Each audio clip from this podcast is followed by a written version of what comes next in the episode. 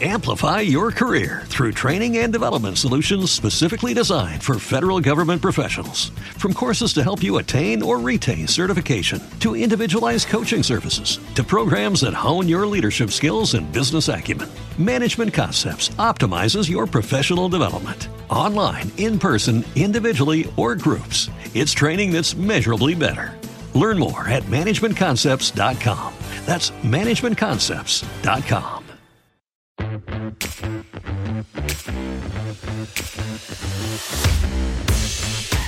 Podcast ofrecido por Emobili, empresa española líder en instalaciones de puntos de recarga para vehículos eléctricos y paneles solares.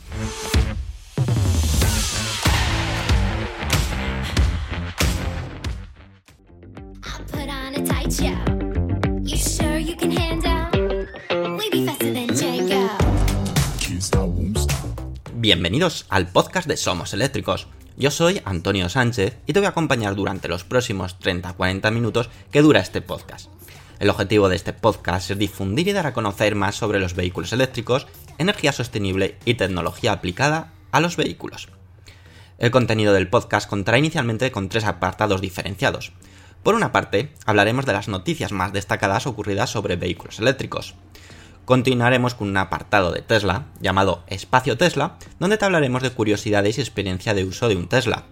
Finalmente, acabaremos con preguntas y respuestas que nos hagáis llegar en los podcasts anteriores o a través de las redes sociales. Daremos respuesta a todas las dudas que te surjan. Y ahora sí, comenzamos el podcast número 213 de Somos Eléctricos.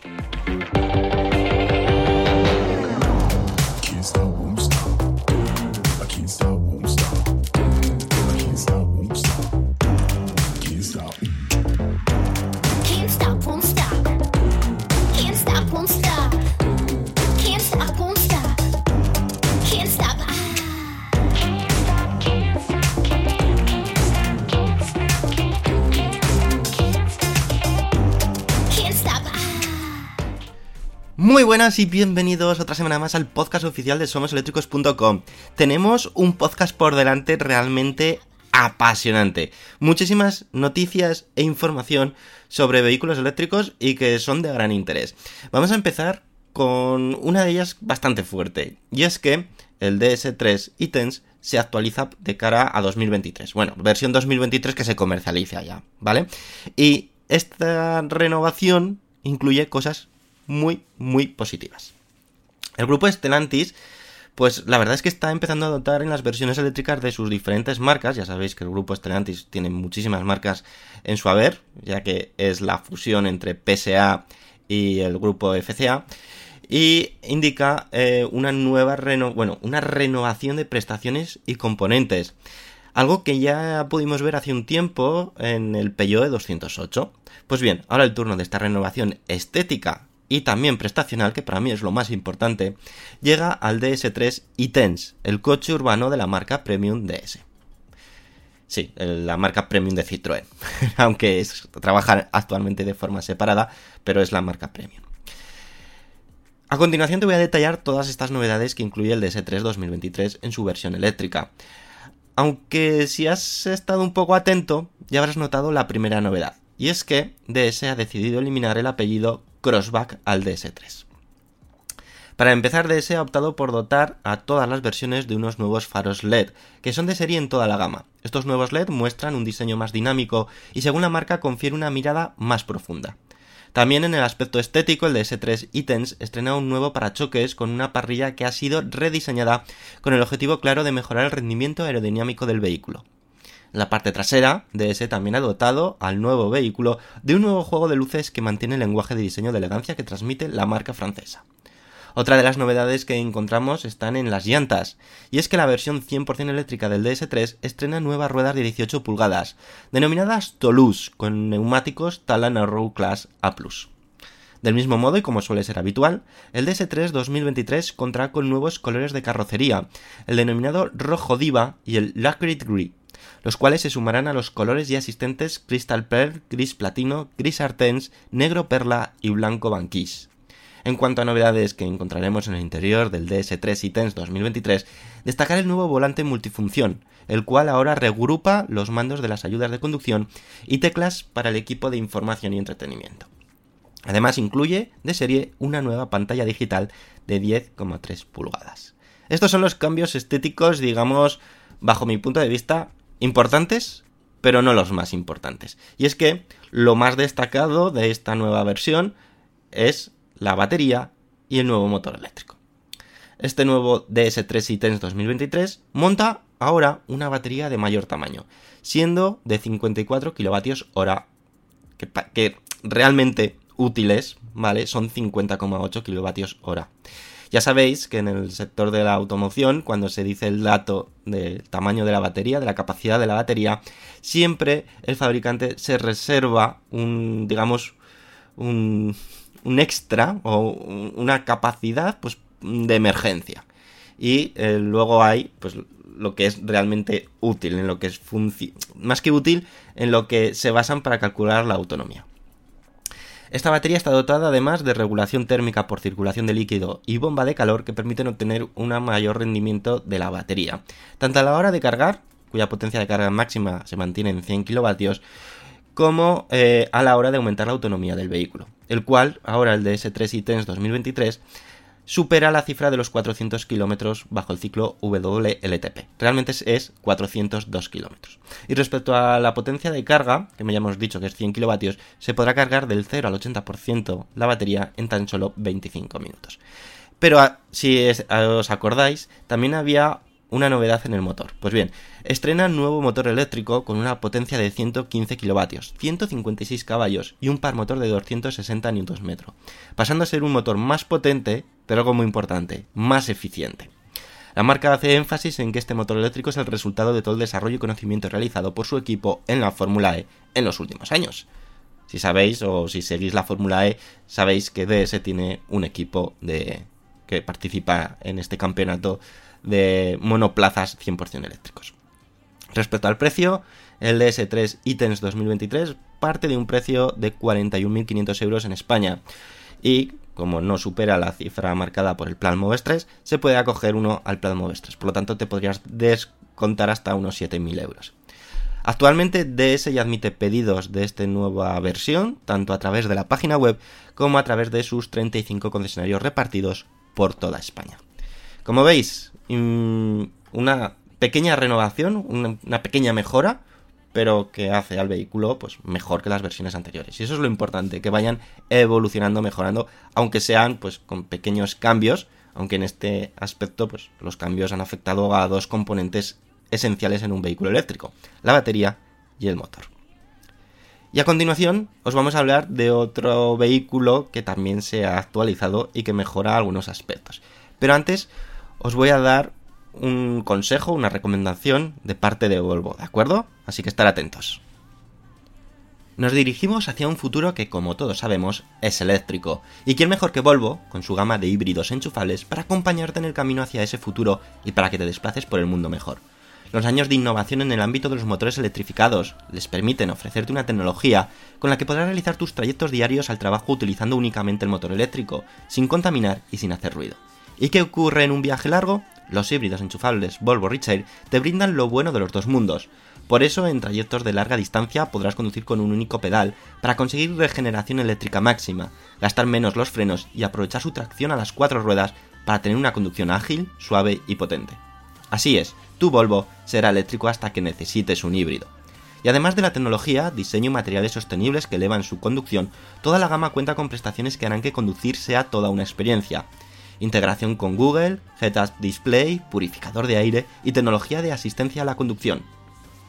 Puedes encontrar más información en tu concesionario Volvo más cercano en volvocars.com o en el enlace que te dejamos en las notas de este episodio.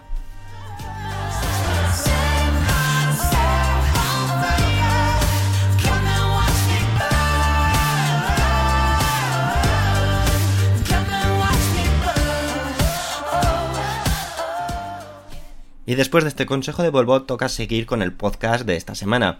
Y vamos a hablarte, como hemos dicho, de unas mejoras de otro coche eléctrico. ¿Y de cuál? Del Dacia Spring. El coche eléctrico Dacia Spring está siendo todo un éxito de ventas, y es que su contenido-precio está permitiendo que muchos usuarios opten por este vehículo para moverse por la ciudad sin complicaciones. Obviamente el propósito del Dacia Spring no es ser el mejor coche eléctrico del mercado, pero sí que quiere ser una de las mejores opciones para gran parte de la población, y la marca de origen rumano mantiene su sello de identidad de coches baratos en esta era eléctrica. Recientemente hemos visto cómo Dacia ha actualizado el diseño exterior e interior del Sprint, dotándole del diseño corporativo de toda la marca dándole de esta forma un aspecto pues más rejuvenecido y actual. Pero quizás donde se note un importante paso del Dacia Sprint sea el año que viene, y es que la marca dotará al vehículo de novedades técnicas que mejorarán dos aspectos importantes del coche, la potencia de su motor eléctrico y la autonomía. Para no- ponernos en contexto de la mejora que obtendremos actualmente, el Dacia Sprint monta una batería de iones de litio de 27,4 kWh, ofreciendo una autonomía de unos 230 km bajo el ciclo WLTP, una autonomía más que aceptable pues, para el día a día. Su actual motor genera una potencia de 33 kilovatios, 45 caballos, una cifra que a pesar de ser suficiente para el uso que se le quiere dar a este vehículo, se verá incrementada con la nueva versión de 2023 hasta alcanzar los 60 caballos, es decir, los 44 kilovatios. La batería también mejorará un poco, como hemos dicho, pasando a tener una capacidad de casi 30 kWh, lo que supone un leve incremento de unos 2 kWh respecto a la versión actual. Es cierto que no es una gran mejora, pero todo aquello que permita aumentar un poco la autonomía, ser un vehículo más eficiente y más potente, pues bienvenido sea, ¿no creéis? Como ya hemos adelantado, el Dacia Sprint tiene un mercado muy definido y su competitivo precio lo sitúa mes tras mes como uno de los coches eléctricos más vendidos en España. Y es que, como decimos, es una de las grandes opciones que existen a día de hoy a la hora de pues, eh, apostar por un coche eléctrico y sobre todo para moverte en el día a día. Y ahora vamos con un consejo del patrocinador también de este podcast, Emobili, y así conocéis más de lo que te pueden ofrecer para ti y para tu coche. Emobili garantiza el ahorro y el consumo sostenible de energía en hogares y empresas a través de la instalación de puntos de recarga y paneles solares.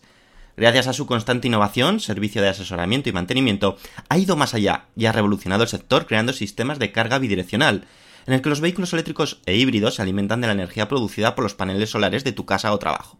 El resultado es revolucionario. Consumimos energía sostenible a coste cero.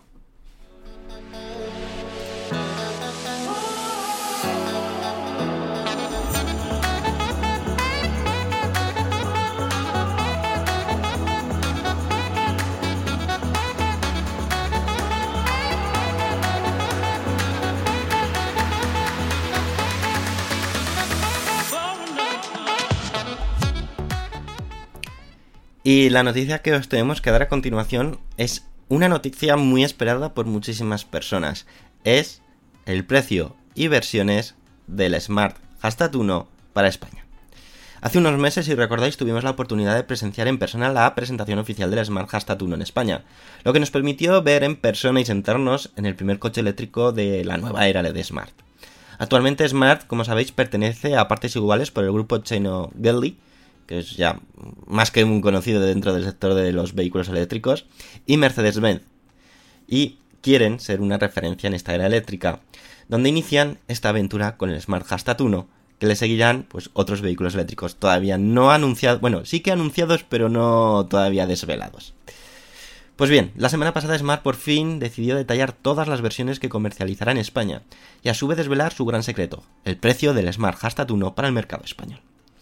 En total, Smart ofrece para España cuatro niveles de acabados denominados Pro Plus, Premium, Launch Edition y Brabus.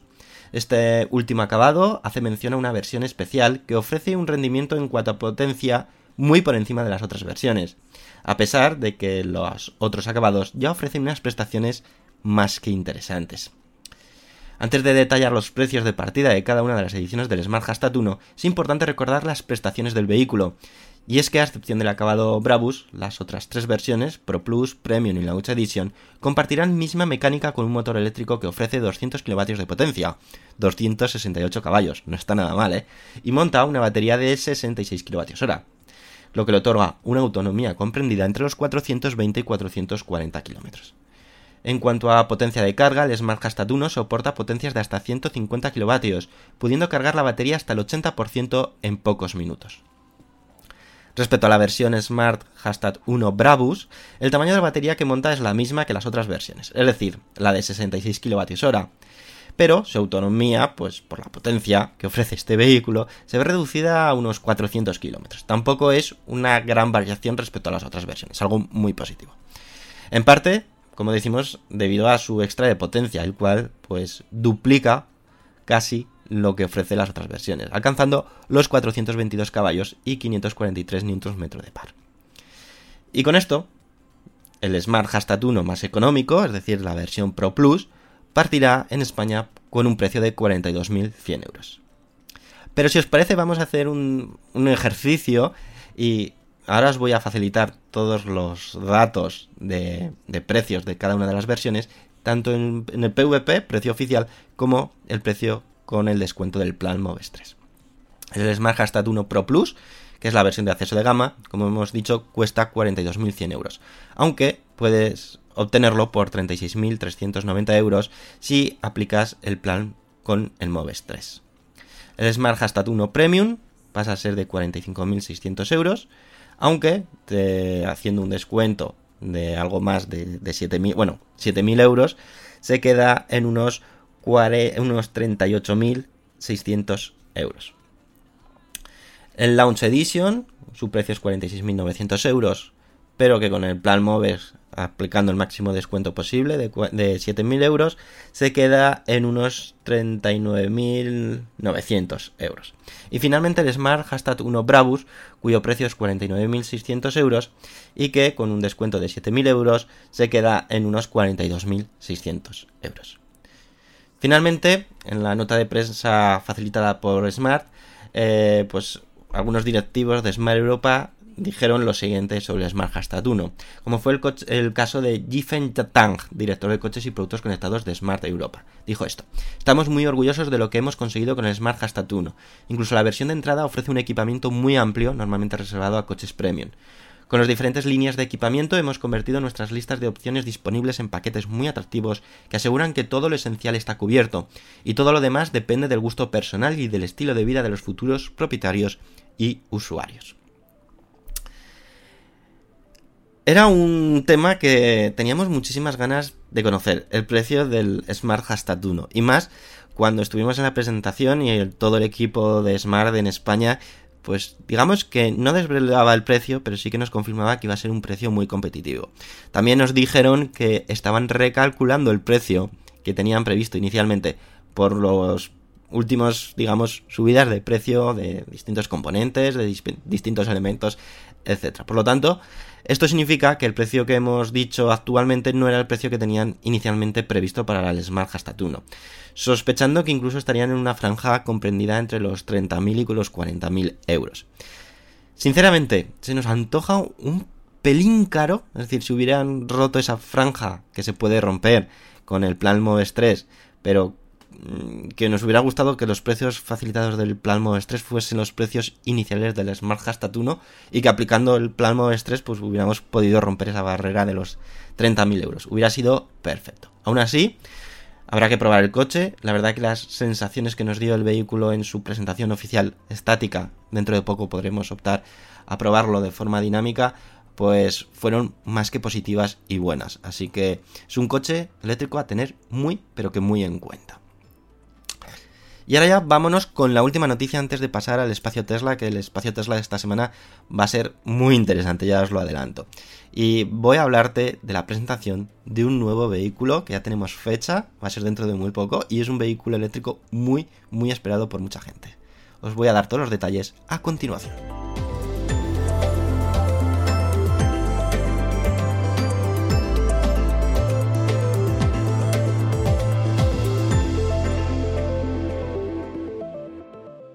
Pues señores y señoras, tenemos fecha y hora de la presentación oficial del subeléctrico Polestar 3. No cabe duda que el Polestar 2 está siendo todo un éxito en toda Europa, incluido España, aunque muchos usuarios están esperando conocer más detalles del próximo coche eléctrico que lanzará Polestar, el sub Polestar 3, para decidir finalmente si adquirir el sub de Polestar o el de la competencia, como por ejemplo el Tesla Model. Pues bien, la espera para conocer todos los detalles está llegando a su fin. La marca ya adelantó que sería en el mes de octubre, pero no ha sido hasta hace unas horas cuando Polestar ha indicado el día y hora de la presentación oficial del Polestar 3. Y aquí estamos para darte todos los detalles. Apuntad en vuestras agendas porque el 12 de octubre de 2022, a las 19 horas CST, es decir, hora española también, el CEO de Polestar, Thomas Ingelat, y el jefe de diseño, Maximilian Missoni, presentarán el Polestar 3 al mundo entero. Por el momento tenemos muy poca información de este vehículo, tan solo una imagen del subeléctrico visto de lateral, y algún que otro dato como el precio orientativo del Polestar 3. En cuanto a prestaciones, la marca no ha desvelado por el momento nada, y parece que no lo hará hasta el próximo 12 de octubre. Polestar, acompañando la nota de prensa de la presentación del Polestar 3, ha facilitado una imagen bastante curiosa. Un inmenso cubo que está situado en mitad de la nada en algún lugar de Copenhague, donde se sospecha que en su interior está ya el Polestar 3. Mm, si quieres ver en directo la presentación del Polestar 3, te recomendamos que vayas a nuestra página web asomoseléctricos.com, busques en nuestro buscador presentación Polestar 3 y en la noticia donde hacemos referencia a esa presentación tenemos ya un vídeo donde ahí van a emitir el directo, por si lo quieres seguir. Recuerda, será el 12 de octubre a las 19 horas, hora española, hora peninsular, en Canarias una hora menos. Y como siempre, pues en tanto en nuestra página web en somoseléctricos.com como en, en el podcast correspondiente os vamos a dar todos los detalles del Polestar 3 porque creemos que merece muchísimo la pena que conozcáis pues todos los detalles al respecto porque es uno de los coches más esperados y después de las buenas impresiones del Polestar 2 digamos que las expectativas del Polestar 3 están pues por las nubes y que parece ser que es uno de los pocos coches eléctricos que pueden hacer sombra competencia pues al todopoderoso sub Tesla Model Y. Veremos, estaremos muy atentos y nada, solamente queda esperar pues unas semanas para saber todos los detalles al respecto. Y ahora nos vamos a ir al espacio Tesla, donde ahí sí que os vamos a detallar información muy importante, muy interesante que ha tenido lugar en las últimas horas sobre Tesla. Eh, os, lo de, os lo comentaremos en el espacio Tesla como, como es debido. Pero antes vamos con una cuña publicitaria del patrocinador del podcast de Mobily. Así que vamos a ello. En 2030 circularán en España más de 5 millones de vehículos eléctricos y muchos lo harán gracias a un punto de recarga con Emobili, empresa española líder en instalación de puntos de recarga para coches eléctricos e híbridos enchufables. Además, solicitamos subvenciones del MOVES 3. Descubre más sobre Emobili y sus servicios y beneficios en emobili.com.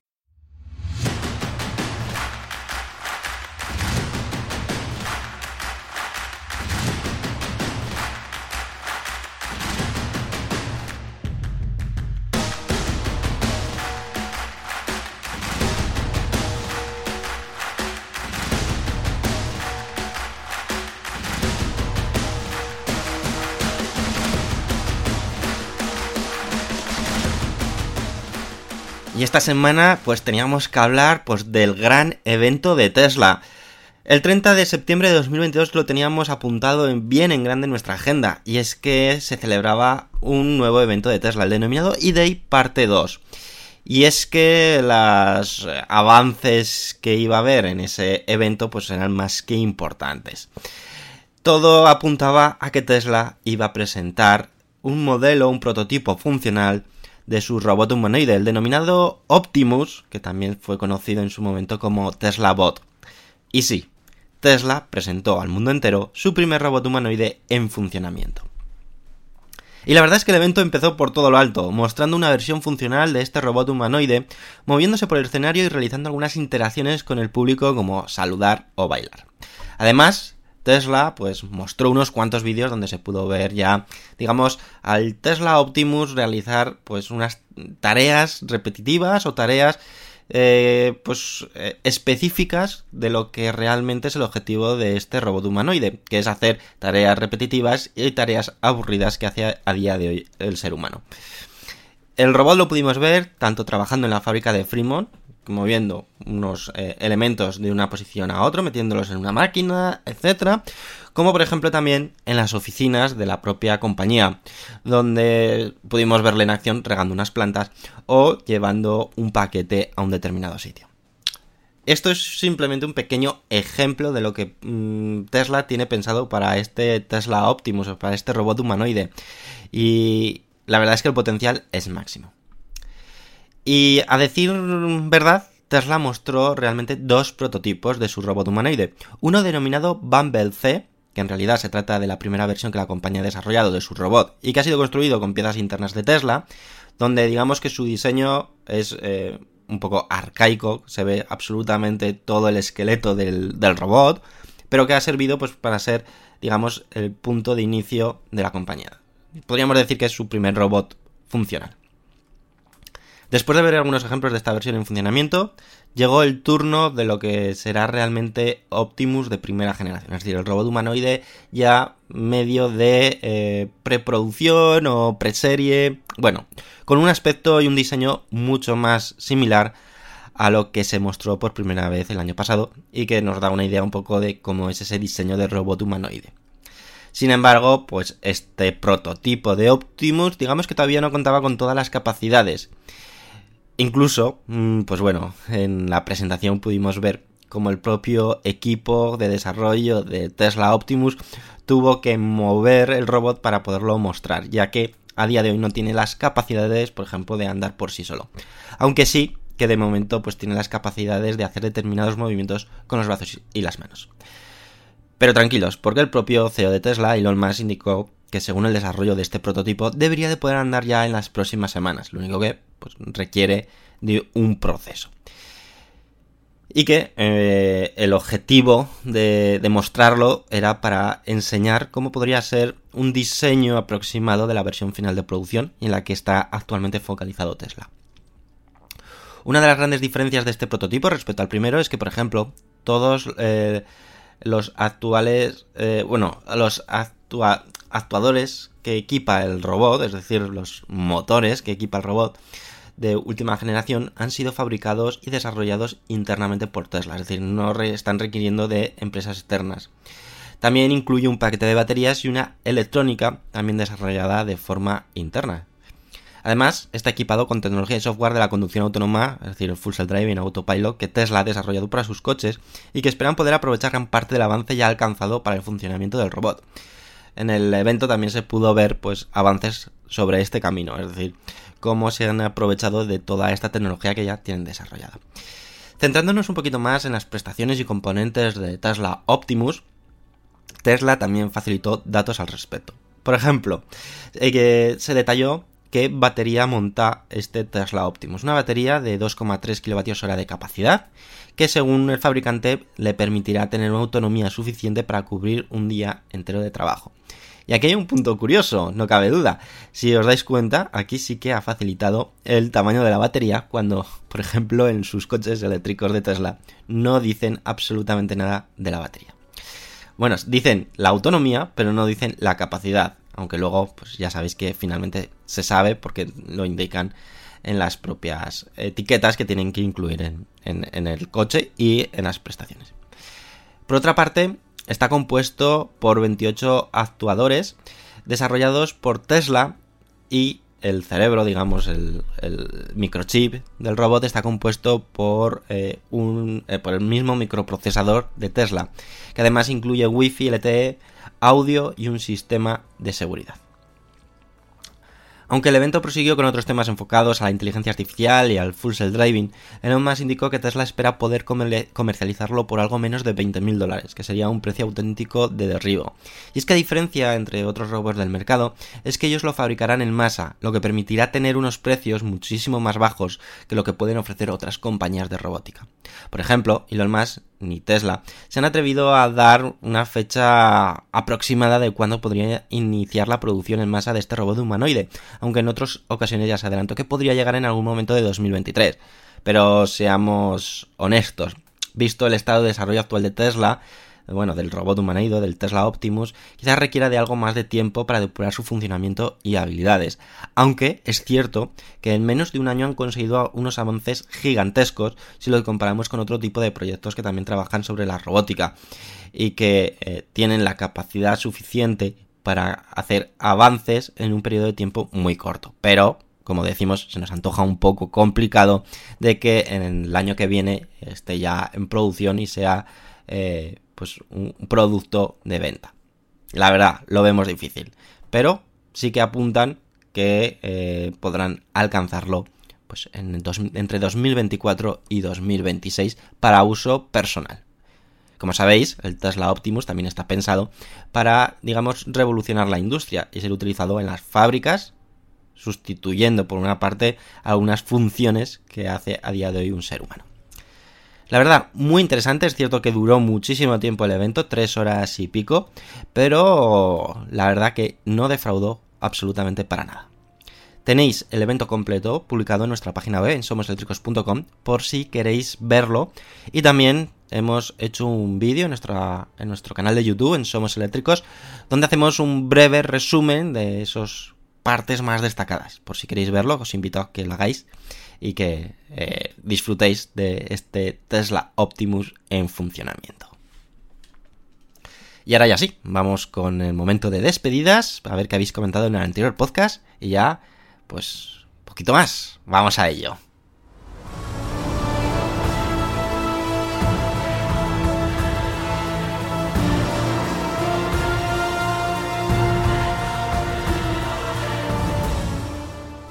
Y es momento de los comentarios. Habéis comentado muchísimo y muy interesante, como siempre. El primero de ellos ha sido Antonio dice, la estrategia del grupo chino SAIC con la adquisición de MG ha sido magistral, obteniendo prestigio de marca inglesa, conocimiento y sinergias entre ambas compañías que como resultado están apostando con acierto el lanzamiento de sus coches eléctricos, y en concreto el interesante y equilibrado MG4 a un precio muy competitivo.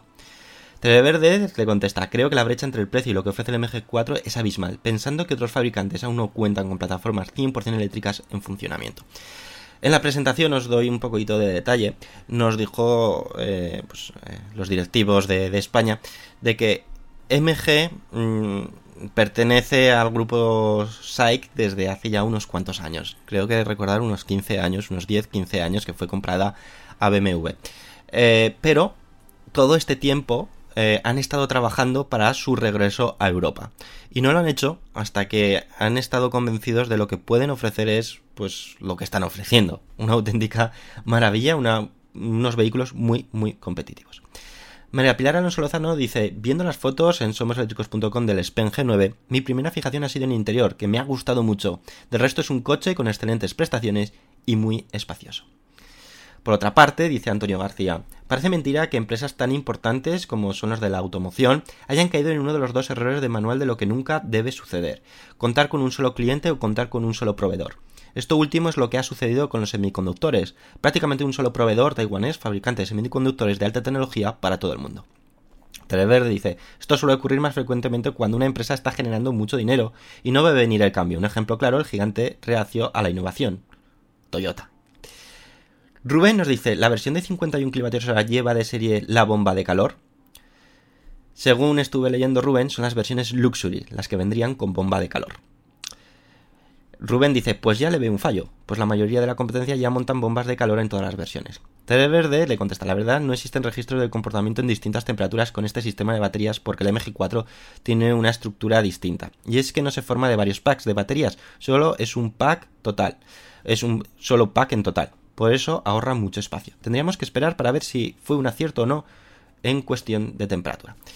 Bueno, pues Televerde te ha dado la respuesta, Rubén. Eh, el- la bomba de calor está incluida en unas versiones específicas, al igual que el sistema activo eh, de, de refrigeración por aire, que bueno, la, eh, ¿cómo se llamaba? La calandra, la parte frontal eh, se abre o se cierra dependiendo de las exigencias, pues eso tampoco viene en todos los modelos. Sinceramente, a mí la mejor versión para el MG4 es la intermedia, la que tenía un precio, a ver, que no me acuerdo de cuánto era. Si me dejáis unos segundos lo miro. Vamos a ver. Eran ta ta ta ta ta. Vamos a ver.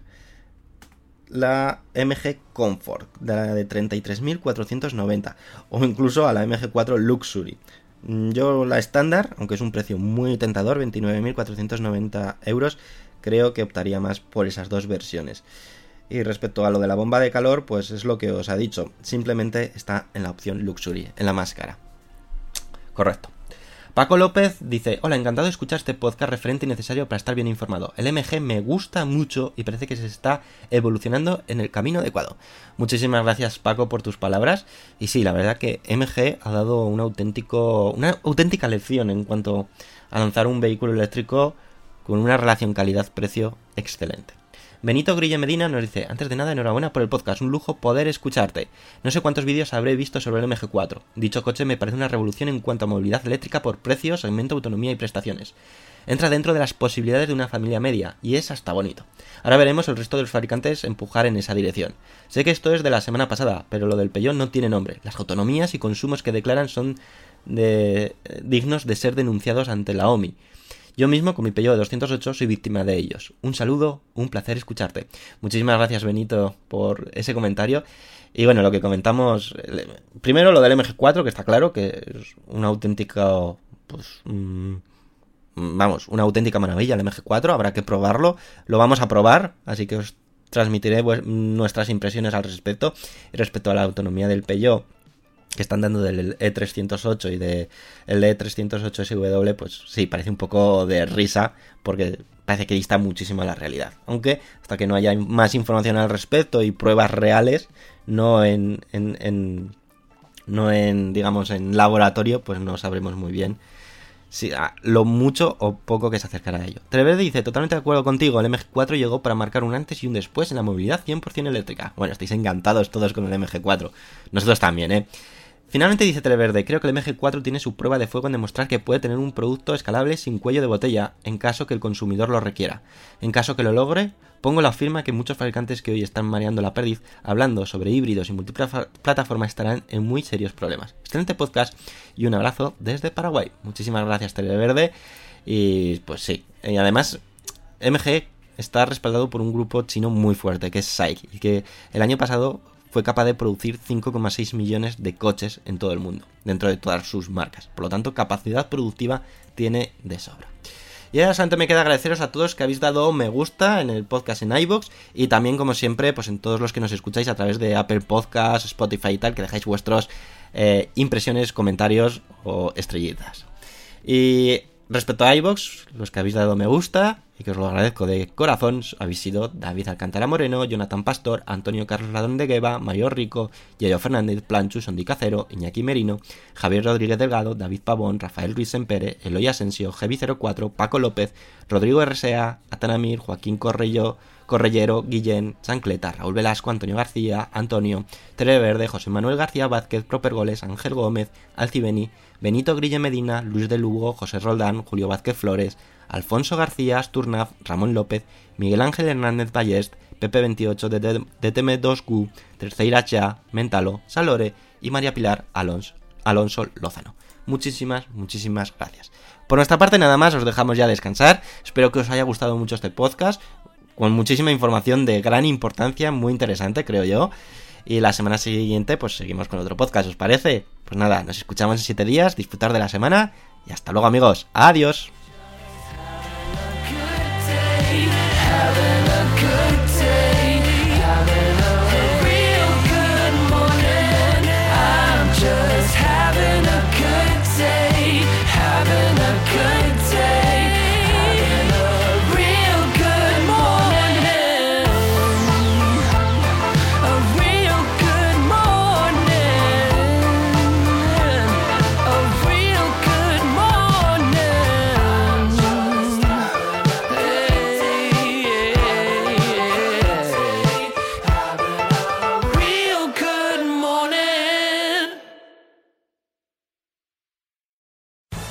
Amplify your career through training and development solutions specifically designed for federal government professionals. From courses to help you attain or retain certification, to individualized coaching services, to programs that hone your leadership skills and business acumen, Management Concepts optimizes your professional development. Online, in person, individually, or groups, it's training that's measurably better.